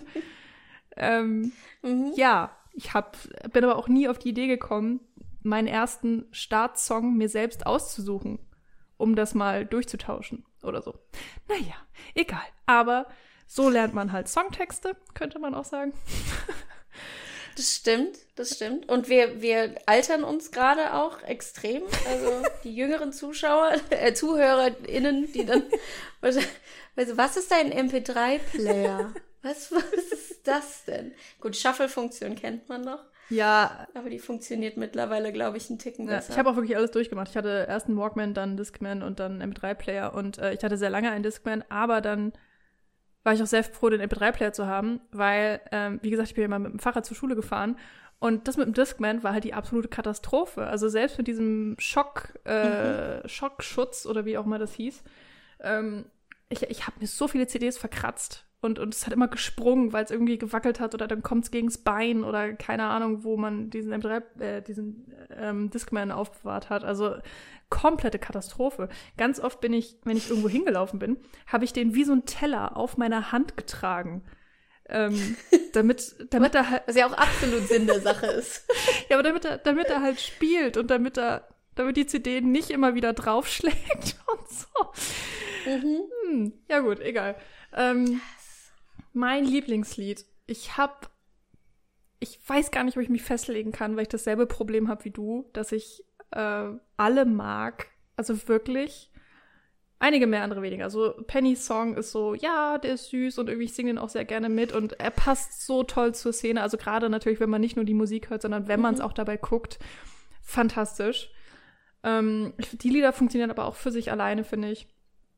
Und gestern beim Schauen bin ich wirklich vollkommen ausgerastet bei A Man's Gotta Do.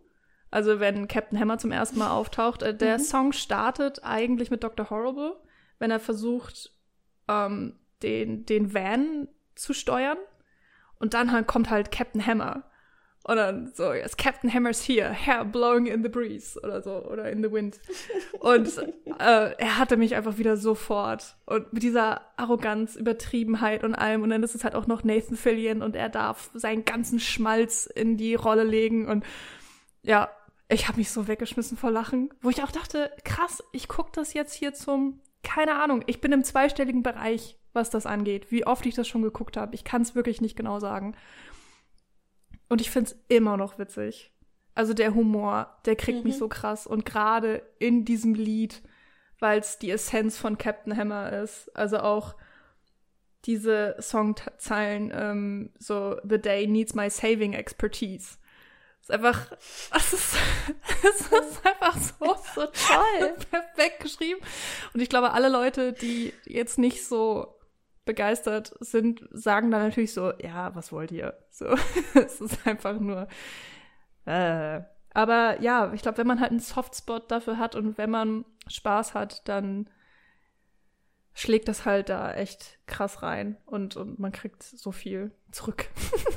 ja, also mir geht's jedenfalls so.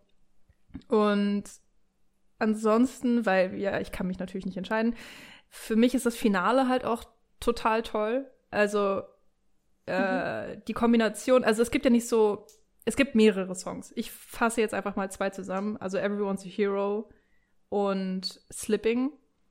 Everyone's a Hero ist halt mhm. so der Höhepunkt von Captain Hammer. So, er hat das Mädel, er hat den Fame, äh, es gibt das Obdachlosenhaus und er kann sich dafür zelebrieren lassen und kann auch noch so tun, als würde er eine positive Ansprache an alle Leute halten.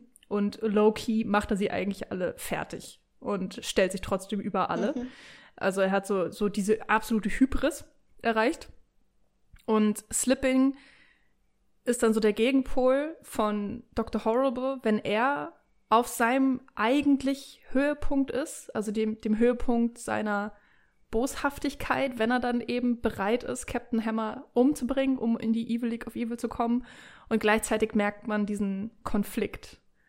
Und das ist so toll geschrieben und ähm, ich, das passt halt alles so ins, ins Finale insgesamt, aber, aber gerade diesen beiden Songs fasse ich eben zusammen, weil es ja auch noch so großartig ist, dass Captain Hammer äh, abgewürgt wird. Also wenn er mit dem Freeze Ray getroffen wird und er ist mitten im Song und äh, dann irgendwann ja. verliert der Freeze Ray an, an Kraft und dann äh, macht er, er schlägt, glaube ich, irgendwie Dr. Horrible und dann ist kurz Pause, Stille und dann, Way! und dann schreit er noch mal so die letzte Note, die er nicht singen konnte, weil er halt vorher vom Freeze Ray getroffen wurde. Ähm, ist fantastisch. Es ist äh, großartig und, und Ach, äh, so lustig geschrieben einfach und ähm, ja, da, da, da kommt für mich ganz, ganz viel zusammen, was mir, wie gesagt, immer noch Spaß macht. Und ähm, ja, klar, also man muss halt Lust auf die Songs haben, auf den Stil, also dieser, ja, was ist das denn? Pop, ähm, leichtgängige ja. Musik irgendwie so. Für das, was es ist, wirklich beeindruckend, weil das wurde ja alles irgendwie von einer Handvoll Leuten geschrieben, also sowohl das Drehbuch, die Charaktere als auch die Musik. Das ist äh, das meiste wurde irgendwie in so einem nicht ganz so professionellen Studio irgendwo im Apartment von Joss Whedon aufgenommen. Sein Bruder hat halt äh, die Musik geschrieben, also die anderen Leute auch, aber ähm, haben mitgeschrieben, größtenteils eben sein Bruder. Äh, verschiedene Leute saßen an den Lyrics, um eben auch da die Charakterbildung voranzubringen und so weiter. Und es ist halt dieses Konglomerat an Leuten. Da war einfach eine Gruppe, ähm, mit ganz viel Herz und ganz, ganz viel Leidenschaft. Und verschiedene Departments kommen einfach zusammen, äh, haben mehr oder weniger kein Geld, beziehungsweise geben nicht viel Geld aus. Also sie hätten bestimmt mehr Geld ausgeben können, aber das war ja auch da, um zu beweisen, es geht auch ohne viel Geld. Also das ganze Ding hat ungefähr 200.000 Euro gekostet, äh, was Joss Whedon alles aus seiner eigenen Tasche bezahlt hat. Ähm, man muss dazu sagen, die ganzen Schauspieler zum Beispiel haben kein Geld bekommen zum Zeitpunkt der Produktion. Die wurden dann im Nachhinein ähm, an den Profiten beteiligt, äh, weil der Songtrack natürlich offiziell ähm, gelistet und verkauft wurde und an den DVD-Blu-ray-Erlösen und so weiter und so fort. Da wurden dann im Nachhinein ähm, alle von bezahlt. Und ähm, irgendwann in einem Interview 2013 oder so hat Joss Whedon mal gesagt, ähm, nee, 2012, dass sie einen Profit von drei Millionen Dollar gemacht haben. Was halt einfach krass ist, wenn man halt denkt, dass es anfangs kostenlos gelauncht wurde und ähm, das ist sozusagen nur über DVD. Also da kam ja auch nicht ins Kino und gar nichts. Also es gab auch noch mal eine TV-Ausstrahlung. Ja, aber insofern dieses Konzept von wegen, da sind einfach Leute mit Leidenschaft und die arbeiten total toll zusammen und, und die Schauspieler auch, die haben da mitgemacht aus Leidenschaft und weil sie Bock drauf hatten und weil sie Spaß haben wollten und eben nicht, weil das große Geld gewunken hat. Und ähm, Es gab sechs Tage Dreh, auch pff, einfach so äh, irgendwo in der Stadt so ungefähr, mit nicht groß Vorbereitung. Ja, und das kam bei raus. Das ist einfach ein Wahnsinn. Sechs Tage Dreh für eine Dreiviertelstunde. Das ist schon auch ordentliches Pensum, was du da an den Tag legst. Ja, also wobei man sagen muss, also es, es, es gab natürlich auch äh, Proben und so weiter. Also ich weiß nicht, wie, wie lange das alles insgesamt gedauert hat, die komplette Produktion, aber sechs Drehtage sind einfach wahnsinnig wenig. Äh, Weil es gab ja sogar Stunts auch. Also es ist, es sieht nicht schlecht gemacht aus. Also du, äh, klar, du merkst so ein paar kleine Sachen, wenn er diesen kleinen Automaten auf das Auto drauf wirft, Ah, mhm. mit dem er dann das Auto steuern kann und sowas. Das ist jetzt nicht die beste Animation, die man da jetzt so hätte machen können. Aber, ne? So. Geschuldet dem Geld und dass ja keiner, keiner was bekommen hat dafür, ähm, also es ist wahnsinnig gut produziert tatsächlich. Ja, auf jeden Fall. cool. Also ähm, wenn man wirklich so mit der Lupe drauf guckt, ganz oft merkt man, dass es halt nicht gut ausgeleuchtet ist, dass im Hintergrund ist irgendwas viel, viel, viel zu hell und im Vordergrund stehen sie im Schatten und das ist natürlich alles irgendwie schwierig und gerade so Beleuchter, das, das Set vernünftig auszuleuchten, ist nicht nur unfassbar teuer, weil du 500.000 Lichter brauchst, dafür, dass es so aussieht, als wäre es Sonnenschein. Ähm, und es braucht halt Zeit. Beides hatte der Film halt nicht. Aber das ist auch vollkommen okay. Also ich, ich will den da überhaupt nicht für kritisieren. Ähm, und sie wollten halt diesen Punkt beweisen. Und ich finde, größtenteils ist ihnen das echt wirklich sehr gut gelungen. Und man muss auch sagen, der Erfolg gibt ihnen recht. Also es ist unglaublich, was der Film damals, als er erschienen ist, schon für einen Bass äh, generiert hat. Dass er irgendwie ja, von, von äh, den Anstürmen, von den Schauzahlen damals schon so erfolgreich war und eben, was ich erzählt hatte, dass er den Profit dann im Nachhinein noch gemacht hat, dass der DVD-Launch überhaupt möglich war, weil das war nicht geplant am Anfang. Es war immer so eine Möglichkeit, wenn es gut ankommt. Sie waren dann noch auf der Comic-Con, wurden da eingeladen. Sie waren für unfassbar viele Preise nominiert, also gerade wenn es um irgendwelche Internetaufführungen gab, so Webseries, ähm, wie es ja offiziell heißt. Sie haben sogar auch einen Emmy gewonnen, obwohl es ja keine ähm, offizielle TV-Erstausstrahlung gab. Also sie, war, äh, sie waren dann halt im Nachhinein auch im TV, aber ähm, ja, es ist ja als Webseries äh, konzipiert. Und schon bis heute irgendwie so ein, so ein kleiner Nerd-Geheimtipp irgendwie. Mhm. Und deswegen eben allem, was da zusammenkommt. Und ähm, neben der Musik und neben den tollen Schauspielern und so, was wir schon erwähnt haben, ist natürlich da ganz, ganz wichtig auch äh, der Humor. Das ist schon sehr, sehr lustig, dieser Film. Der Film ist schon verdammt lustig.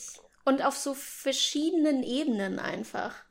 Du hast einerseits, ähm, hast du fantastische Wortwitze, die man teilweise auch erst beim zweiten oder dritten Mal schauen dann wirklich versteht. Oh Gott, hast du gerade ein Beispiel? Also sorry, jetzt, jetzt bringe ich dich hier voll auf die Planke, aber weil ich nehme mich auch gerade so, hä, mir fällt gerade gar keiner ein. Also ich gebe dir recht, aber Ähm, äh, das, äh, das Lied, ähm, wenn die drei, also erstmal wie die komplette, ähm, in dem Lied, in dem äh, Bad Horse angekündigt wird und dieser Brief dann vorgelesen wird von den fantastischen Cowboys, äh, sie, sie sagen dann irgendwann Nay, im Sinne von Nein, aber es ist ja auch Neighing, ist ja auch Viren.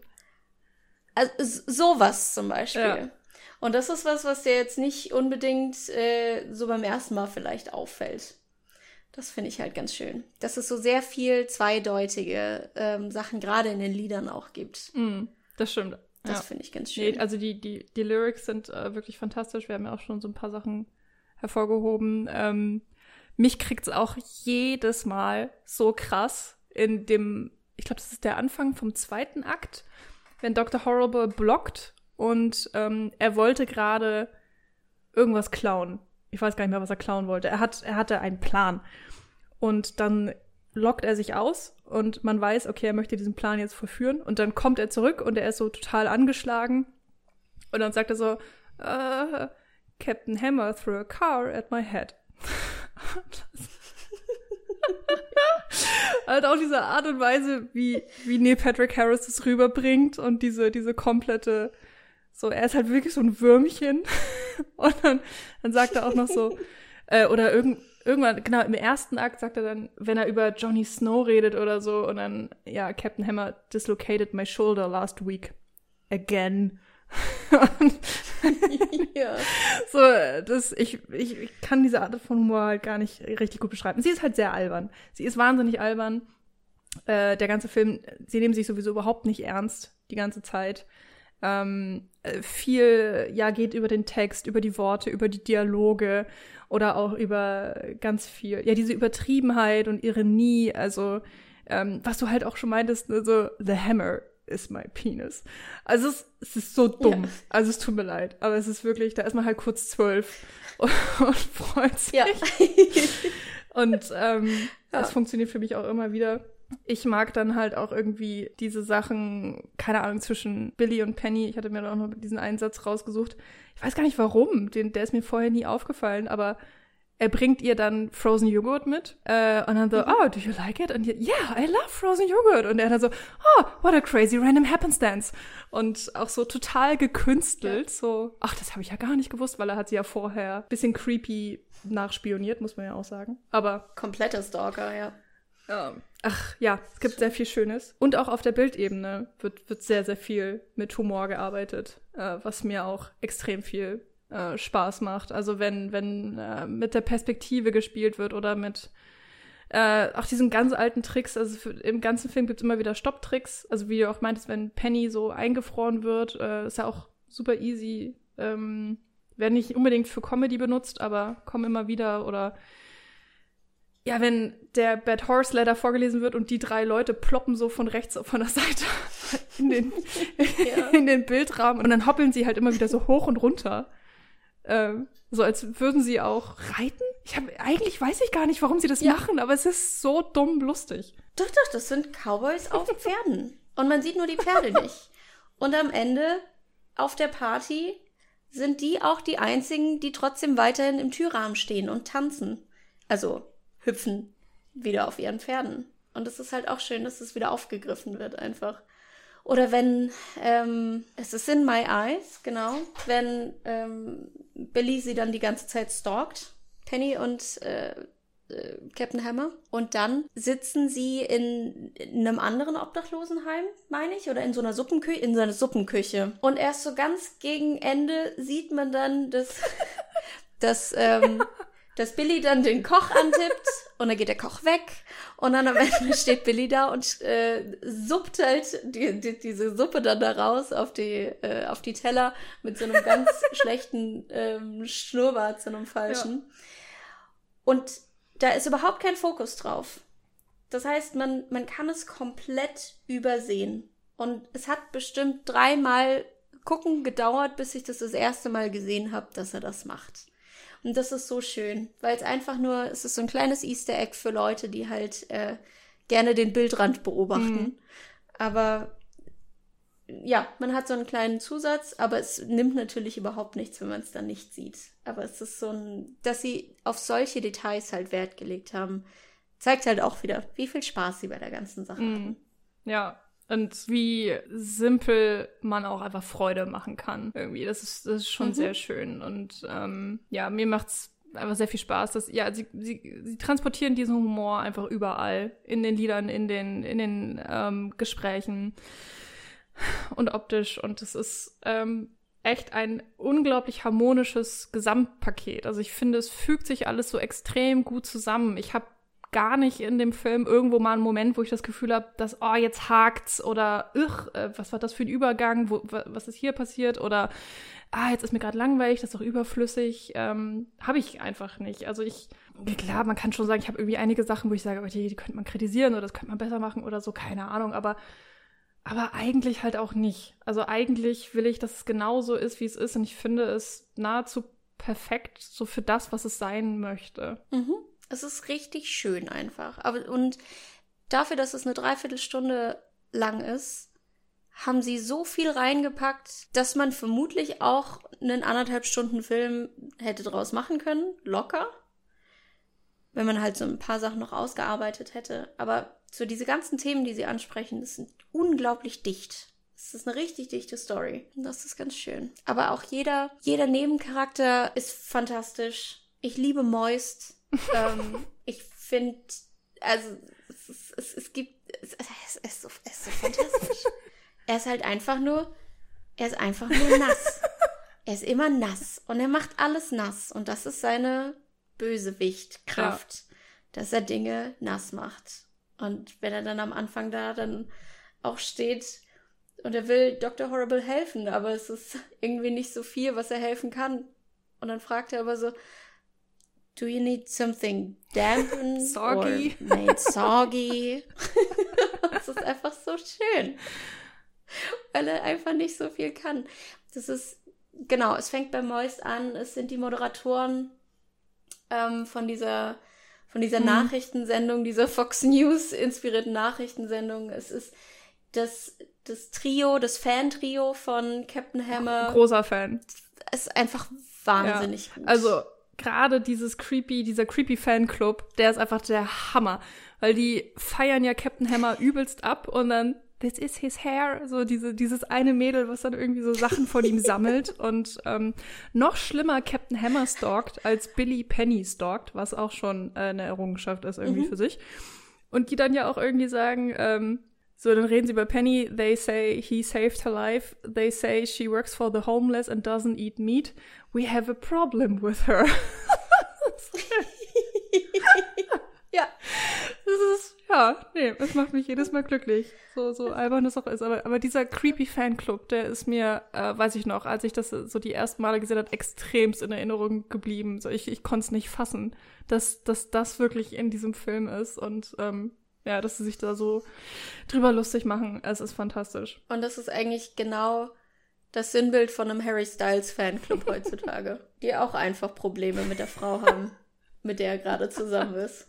So, es ist, es ist, es ist wahnsinnig gut getroffen. Diese ganzen Klischees sind einfach richtig, richtig mm. schön ausgebaut. Das finde ich auch. Also man merkt, man hat ja. hier einfach Nerds, die ihr Nerdtum auslieben, äh, ausleben und, und wirklich lieben mit jeder Faser ihres Daseins und äh, sich eben auch drüber lustig machen können und ähm, ja, einfach keine Scheu davor haben, glaube ich, zu zeigen, wer sie sind. Und ich glaube, genau das hat es dann auch einfach getroffen, dass es dann in, bei den Fans, bei den anderen Leuten irgendwie so gut ankam.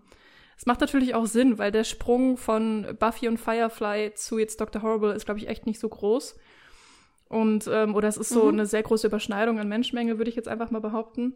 Und die Fangemeinden waren ja auch schon groß genug. Also gerade bei Firefly, dass das halt abgesetzt wurde, aber dass dann ähm, die Fangemeinde wirklich mit dieser dafür sorgen konnte, dass es noch diesen Abschlussfilm wenigstens gibt. Ähm, dass das geklappt hat, ist auch wirklich absolut bemerkenswert. Und ähm, ja, jetzt ist also nicht, nicht aufgrund von Dr. Horrible, äh, das will ich nicht sagen, aber mindestens mal auf, aufgrund seiner Fähigkeiten und mit Sicherheit auch aufgrund seiner Liebe für, für Comics, für Nerds, äh, für das Außergewöhnliche, für Fantastisches, ist halt Joss Whedon auch bei Marvel gelandet. Also das passt irgendwie schon auf Arsch und Eimer. Auch wenn es halt absurd ist, dass er halt von einem 200.000 Dollar Projekt zu einem eine Milliarde Projekt gewechselt ist äh, das ist mal ein Sprung. Mhm. Den muss man auch erstmal hinkriegen. Also, weil da liegen auch nicht viele Jahre auseinander. Und jetzt ist da eine eingesporene Größe bei Marvel mit den verschiedenen Filmen. Hat natürlich auch ähm, immer wieder Probleme gehabt. Gerade Justice League natürlich auch. Zu Joss Whedons Person gab es dann auch zwischendurch mal gewisse Problematiken, die da aufgetaucht sind. Also, dass auch später bekannt wurde, dass am Set von Buffy es frauenfeindliches ähm, Verhalten gab oder dass er sich auch gegenüber seinen Mitarbeitenden ähm, schlecht verhalten hat, beziehungsweise die schlecht behandelt hat. Und auch, dass es in seiner einen Ehe wohl sehr große Probleme gab und so weiter. Ähm, ja, ich finde es schon irgendwie erwähnenswert äh, oder so jedenfalls, dass man sich halt ein komplettes Bild machen kann. Für mich zerstört es jetzt aber auch nicht unbedingt sein Schaffenswerk, würde ich mal sagen. Ja, ich finde es so ein bisschen schwierig. Es gibt. Ich kann mir auch nicht unbedingt ein Bild zu ihm machen. Mm. So groß. Also, man will nie Leid vergleichen, aber man, man hat irgendwie so bei anderen Künstlern, wo sowas aufkam, dann irgendwie noch mehr Sachen, die man dann da gehört hat und mehr Dinge, die passiert sind und sowas. Ich weiß auch nicht, wie viel dann jetzt unter den Teppich gekehrt wurde oder wie viel stimmt und so weiter. Da will man sich ja dann auch kein, kein Urteil irgendwie erlauben. Ähm, ja, es wirft so einen kleinen Schatten Mm. drauf. Ähm, klar, man, man möchte sich natürlich nicht vorstellen, dass, äh, dass Projekte, die so gut ankommen bei den Fans und die so geliebt werden, dann unter solchen Bedingungen stattgefunden haben. Mm. Das ist einfach nicht schön. Ja. Aber ja, Das ist halt irgendwie auch so diese scheinheilige Hollywood-Welt. Also wir kennen sie alle und ähm, irgendwie, ach, es ist so ein, ich will nicht sagen notwendiges Übel, aber es, die Welt, in der wir leben, die ist halt einfach auch nicht perfekt und ich würde mir auch wünschen, dass wir alle lieb und respektvoll miteinander umgehen und ich bin auch der Meinung, die allermeisten tun das auch. Und trotzdem ist es natürlich dann wichtig, darüber zu reden, wenn es nicht funktioniert oder wenn das nicht stattfindet. Und bezüglich dieser äh, scheinheiligen Hollywood-Welt. Also es ist gerade, wenn sowas aufkommt, dass Beziehungen bei der Zusammenarbeit oder die Zusammenarbeit generell äh, echt nicht so toll war, wie sie vielleicht auch ehemals dargestellt wurde, weil gerade in diesen ganzen Making-ofs, Behind the Scenes, bla bla bla, alles, was so als Bildungsmaterial drauf ist, war es jahrzehntelang üblich, dass dann nie ein böses Wort geredet wurde und dass es immer hieß, oh ja, so ein toller Regisseur oder so ein toller Producer und wir konnten so toll zusammenarbeiten und wir haben uns alle so wohl gefühlt. Und es ist halt einfach krass, dass so oft dann ein paar Jahre später oder ein Jahrzehnt später rauskam, er war halt doch nicht so Mhm. toll. Aber es ist dann halt Marketing und PR, ne? Und da muss man halt die Schnauze halten und da muss man halt sagen, dass alles toll war. ja, war halt auch früher so. Mhm. Ne? Also hast du halt so gehandhabt, also darfst du dich nicht beschweren. Das läuft so im Filmbusiness. Dann darfst du da nicht mitmachen, wenn Ja. du zu schwach bist für sowas. Das Ja. ist halt, das ist halt ein, das ist auch ein systemisches Problem. Ja. Das hörst du ja überall und immer wieder. Das ist halt einfach, dass Arbeitsbedingungen gerade im Filmbereich grauenhaft sind. Was ja auch irgendwo zum Beispiel auch diesen, diesen Writers Strike dann eben ja auch bedingt hat, wo sich ja dann auch andere, ähm, die Screen Actors Guild hat sich ja auch dafür ausgesprochen. Die fanden das ja auch gut, dass, dass dieser Streik passiert ist und sowas. Also es ist schon sehr viel im Argen mit der Mhm. Filmbranche, leider. Und das ist dann immer so schwierig unter einen Hut zu bringen. So diese tollen Projekte, die man dann sieht und eigentlich will man will man nicht diesen Spiegel zerbrochen haben, wie es Ja. eigentlich so hinter den Kulissen aussieht, ne? Das Ja, das Ding. ach, das ist echt schwierig. Also gerade, ne, wir beide kommen ja auch direkt aus der Branche, also du aus der Produktion, ich aus der Redaktion. So, wir sind wirklich hinter den Kulissen, ähm, wissen ganz genau, was abgeht und wo es dann auch mal schief läuft oder wo die Wahrheit zurechtgebogen wird oder wo es dann im Schnitt gerettet wird und ein ganz anderer Eindruck manchmal entsteht. Ähm, ja, es ist, so ist halt die Wahrheit. Und ich glaube, auf eine Art können wir alle damit leben, solange wir halt alle daran arbeiten, dass es besser wird und dass vor allen Dingen halt nichts mehr unter den Teppich gekehrt wird. Und Mhm. ähm, insofern ist es auf jeden Fall gut, dass so Sachen aufgedeckt werden, dass man drüber spricht, dass man es nicht verheimlicht. Ähm, und ich finde, Absolut. trotzdem kann man sich immer noch über die Sachen freuen, über die Werke, weil ähm, es soll natürlich dann auch einfach nicht geschmälert werden. Bezüglich Dr. Horrible Singalong-Blog, äh, wir haben schon gesagt, es war wahnsinnig erfolgreich in allen Belangen. Es sollte dann sogar eigentlich auch noch ein Sequel geben, also einen zweiten Teil, der offiziell Mhm. auch von äh, Whedon angekündigt wurde, relativ kurz ähm, nach Erscheinen. Tja, was soll man sagen? Dann kam halt einfach Avengers und der gute Herr hatte keine Zeit. Es äh, angeblich hatte er sogar schon Songs ausgearbeitet, äh, relativen Plot festgelegt, Nathan Fillion und so weiter ähm, und Neil Patrick Harris, Felicia Day waren alle drei wieder an Bord. Äh, na, Verzeihung, Felicia Day ist tot, sie kann nicht zurückkommen. Aber ja, Oh, wie grauenhaft. Oh, oh nein, oh, mein Herz zerspringt. ja, da waren wir wieder. Sie Die ist ja war tot. tot.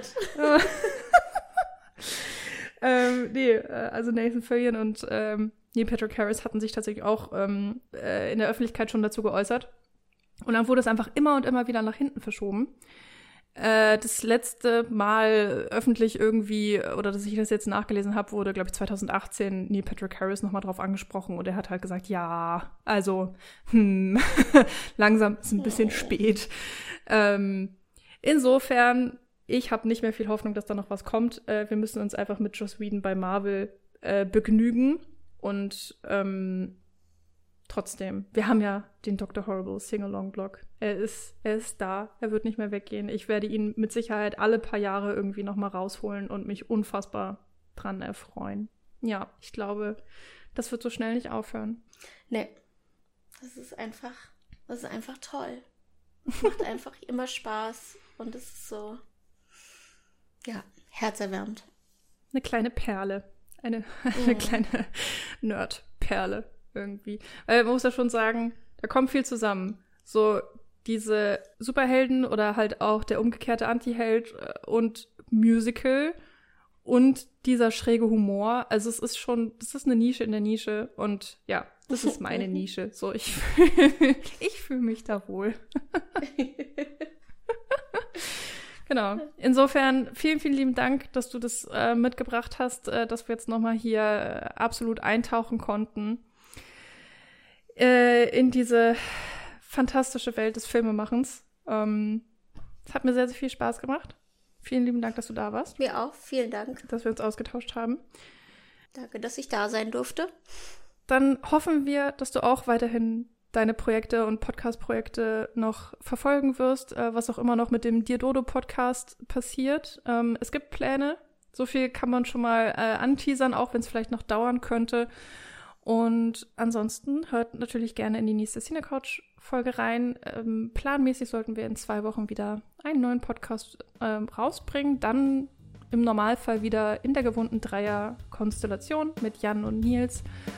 Ansonsten, ähm, ja, habt eine gute Woche. Tschüss!